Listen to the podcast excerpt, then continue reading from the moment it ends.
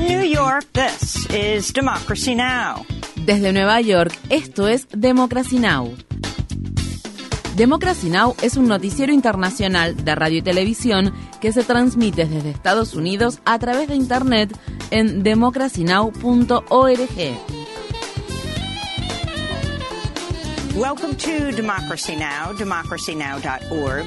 Bienvenidos a Democracy Now! en español democracynow.org barra es, el informativo de Guerra y Paz con Amy Goodman.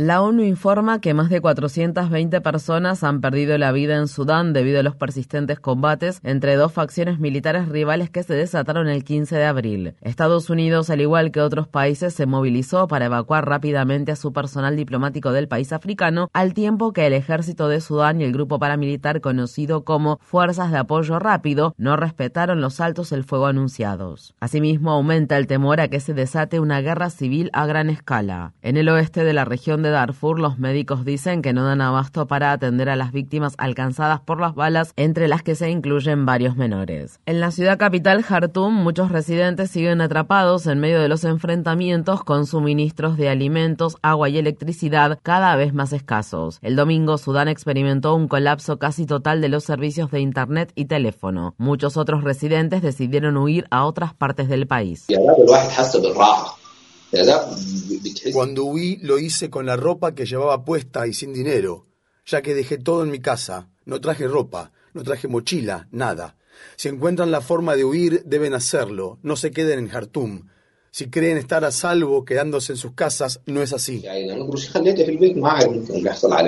La Corte Suprema de Estados Unidos suspendió el viernes una prohibición y otras restricciones sobre el medicamento abortivo mifepristona, por lo que por el momento el método abortivo más popular del país sigue estando disponible, al tiempo que avanza una apelación a la prohibición de la píldora a nivel nacional. La prohibición fue emitida a principios de abril por el juez de derecha designado por Trump, Matthew Kaczmarek, quien dictaminó que la aprobación otorgada hace 23 años por la Administración de Alimentos y Medicamentos de Estados Unidos a la droga abortiva mifepristona viola la ley. Samuel Alito y Clarence Thomas fueron los únicos jueces que expresaron públicamente su desacuerdo con el fallo del viernes. Aún es probable que el caso sea llevado a la Corte Suprema de Estados Unidos tras pasar por un tribunal de apelaciones inferior, por lo que aumentan los pedidos para que se reestructure el Tribunal Supremo del país. El viernes, la congresista de Nueva York, Alexandria Ocasio Publicó en Twitter. La Corte se ha convertido en una entidad altamente politizada que está perdiendo rápidamente la legitimidad. La discusión abierta sobre cómo controlar el abuso de poder que ejerce la Corte y desafiar al juez Kaczmarek posiblemente contribuyó a la suspensión y consideración de la prohibición del medicamento abortivo. Alexandria Ocasio Cortés, al igual que otros congresistas, le había pedido al gobierno federal que impugne el fallo del juez de Texas. Está previsto que el 17 de mayo se presenten los alegatos en relación a la impugnación de la prohibición de la mifepristona. El expresidente peruano Alejandro Toledo fue extraditado desde Estados Unidos a Perú, donde enfrenta cargos de corrupción y lavado de dinero en relación a las licitaciones para obras públicas que tuvieron lugar durante los años en que se desempeñó en el cargo. Toledo fue presidente de Perú de 2001 a 2006 y está acusado de haber recibido millones de dólares en sobornos de la empresa constructora brasileña Odebrecht a cambio de contratos de obras públicas. El expresidente, quien fue detenido la semana pasada y llegó a Lima el domingo, ha negado las acusaciones. En Kenia, las autoridades exhumaron los cuerpos de 47 seguidores de una secta cristiana que aparentemente hicieron ayuno hasta morir de hambre. Los investigadores dicen que el pastor Paul Mackenzie Ntenge convenció a los miembros de la Iglesia Internacional de la Buena Nueva de que irían al cielo si dejaban de comer. La policía dice que ha rescatado de la inanición a más de una docena de miembros de la secta, aunque ellos siguen negándose a comer. La mayoría de los cadáveres que fueron exhumados hasta el momento eran de mujeres, niños y niñas. El gobierno militar de Burkina Faso culpa a los combatientes afiliados a Al Qaeda y al Estado Islámico de perpetrar el jueves un ataque que se cobró la vida de 60 civiles cerca de la frontera con Mali. Los sobrevivientes al ataque dijeron que más de 100 personas que vestían uniformes militares llegaron al pueblo en motocicletas y camionetas antes de atacar a decenas de hombres y jóvenes. Desde 2015, decenas de miles de personas han perdido la vida y otras dos millones han sido desplazadas debido al conflicto que enfrenta el país de África Occidental. En México, miles de solicitantes de asilo marchan desde el estado sureño de Chiapas hacia la Ciudad de México para protestar por los abusos que sufren y exigir el cierre de las cárceles para inmigrantes. Esta protesta ocurre casi un mes después del incendio mortal que se desató en una cárcel para inmigrantes ubicada en la frontera entre Estados Unidos y México. Estas fueron las palabras expresadas por un solicitante de asilo de Honduras. Estamos protestando por las 40 muertes de Ciudad Juárez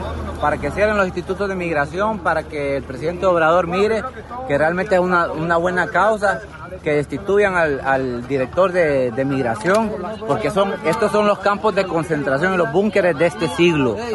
La mayoría de las víctimas del incendio eran personas indígenas de Guatemala. Por otro lado, alrededor de dos docenas de tiendas de campaña improvisadas fueron incendiadas la semana pasada en la ciudad mexicana de Matamoros, al otro lado de la frontera con el estado de Texas. Los solicitantes de asilo que se encuentran atrapados en México debido a las duras políticas de inmigración de Estados Unidos han denunciado durante mucho tiempo violaciones de los derechos humanos, incluida la tortura por parte del crimen organizado y las autoridades mexicanas. El republicano del estado de Mississippi, Tate Reeves, firmó el viernes una ley que amplía el control del estado sobre la aplicación de la ley en Jackson, la ciudad capital cuya población es mayoritariamente negra. La legislación que fue aprobada por la legislatura estatal de Mississippi de mayoría blanca y controlada por los republicanos otorga a la policía estatal mayor autoridad sobre gran parte de Jackson sin que sea necesario que se deban rendir cuentas a los líderes o residentes locales. La legislación crea un sistema judicial aparte para Jackson el cual está compuesto por jueces designados directamente por funcionarios estatales blancos. Una demanda presentada por la Asociación Nacional para el Progreso de las Personas de Color, que busca bloquear la entrada en vigor de la ley, advierte que ésta creará un control policial separado y desigual. En Atlanta, Rashid Williams, también conocida como Coco Dadol, la protagonista del premiado documental Kokomo City, que trata sobre la vida de un grupo de trabajadoras sexuales negras trans, murió tras recibir un disparo la semana pasada. La mujer trans de 35 años es la víctima más reciente de una serie de ataques violentos contra mujeres trans que se han producido en Atlanta, donde Ashley Burton fue asesinada el 11 de abril y otra mujer trans quedó en estado crítico tras un tiroteo que se produjo en enero. Mientras tanto, en el estado de Maryland, una mujer negra transgénero está demandando al Departamento de Servicios Correccionales del Estado luego de que la recluyeran incorrectamente en una cárcel para hombres donde sufrió agresión sexual y se le negó el acceso a tratamiento médico. Según la demanda federal, Chelsea Gilliam luego fue trasladada a otra instalación y recluida en régimen de aislamiento durante tres meses. Gilliam estuvo bajo custodia desde diciembre de 2021 hasta mayo de 2022 y afirma que sigue sufriendo trastornos de ansiedad y depresión a causa de lo sucedido. Se espera que el presidente de Estados Unidos, Joe Biden, anuncie el martes su candidatura para ser reelecto como presidente del país, día en que se cumplirán cuatro años desde el anuncio de su candidatura para las elecciones presidenciales de 2020. Según se informa, Biden ha elegido a Julie Chávez Rodríguez para que encabece su campaña de 2024. Chávez Rodríguez, quien fue subdirectora de campaña de Biden en 2020 y actualmente es directora de la Oficina de Asuntos Intergubernamentales de la Casa Blanca, es nieta de los dirigentes sindicales César Chávez y Helen Favela Chávez. El presidente de Estados Unidos, Joe Biden, ha firmado una orden ejecutiva que establece una oficina de justicia ambiental dentro de la Casa Blanca. Biden dio a conocer su plan en una ceremonia que se llevó a cabo el viernes en el Jardín de las Rosas.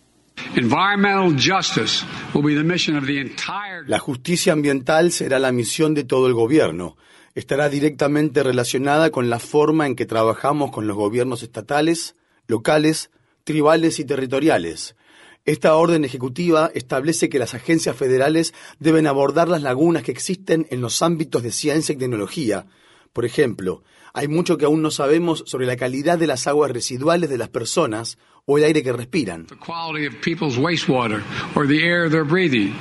Las organizaciones ambientalistas celebraron el anuncio, pero advirtieron que Biden sigue siendo un gran partidario de la industria de los combustibles fósiles, ya que aprobó proyectos de perforación en tierras federales más rápido que Trump durante sus primeros dos años como presidente. La organización Centro para la Diversidad Biológica dijo en un comunicado, si el presidente quiere distinguirse de los republicanos amigos del petróleo, queremos verlo revocar el proyecto Willow, dejar de aprobar perforaciones masivas en el Golfo de México y exportaciones de gas y reducir gradualmente las perforaciones en tierras de propiedad pública. En un nuevo informe, las Naciones Unidas advierten que los niveles récord de las concentraciones de los principales gases de efecto invernadero que atrapan el calor en la atmósfera provocaron en 2022 cambios a nivel global en la Tierra, el mar y la atmósfera. El informe Estado del Clima Mundial de la Organización Meteorológica Mundial, el cual se publicó este sábado 22 de abril, fecha en que se celebra el Día de la Tierra, halló que el periodo comprendido entre 2015 y 2022 constituyó los ocho años más cálidos de los que se tiene registro, a pesar de que un episodio de la niña produjera un efecto de enfriamiento durante gran parte de dicho periodo. El hielo marino de la Antártida disminuyó al nivel más bajo registrado, el deshielo de los glaciares se aceleró y el contenido de calor oceánico alcanzó un nuevo máximo histórico en 2022. La Organización Meteorológica Mundial advierte que el aumento del nivel del mar debido a la actividad humana continuará durante miles de años. La Agencia de Protección Ambiental de Estados Unidos se está preparando para anunciar límites en las emisiones de gases de efecto invernadero por parte de las centrales eléctricas en un intento por reducir una de las principales fuentes de contaminación del aire del país. Según se informa, las nuevas medidas obligarían a las centrales eléctricas a capturar las emisiones de dióxido de carbono provenientes de sus chimeneas o utilizar otros métodos para eliminar prácticamente todas las emisiones de dióxido de carbono para 2040. Activistas ambientales de todo el mundo celebraron el sábado el Día de la Tierra con marchas y otras acciones de protesta a fin de generar conciencia sobre la crisis generada por el cambio climático. En el Reino Unido, el grupo ecologista Rebelión contra la Extinción, la organización Greenpeace y otras organizaciones ambientalistas organizaron cuatro días de protestas bajo el lema de Big One, que incluyeron una manifestación masiva y un simulacro de muerte frente al Parlamento de Londres. Estas fueron las palabras expresadas por un investigador de la calidad del aire y activista contra el cambio climático cuando habló desde una de las manifestaciones que tuvieron lugar este fin de semana.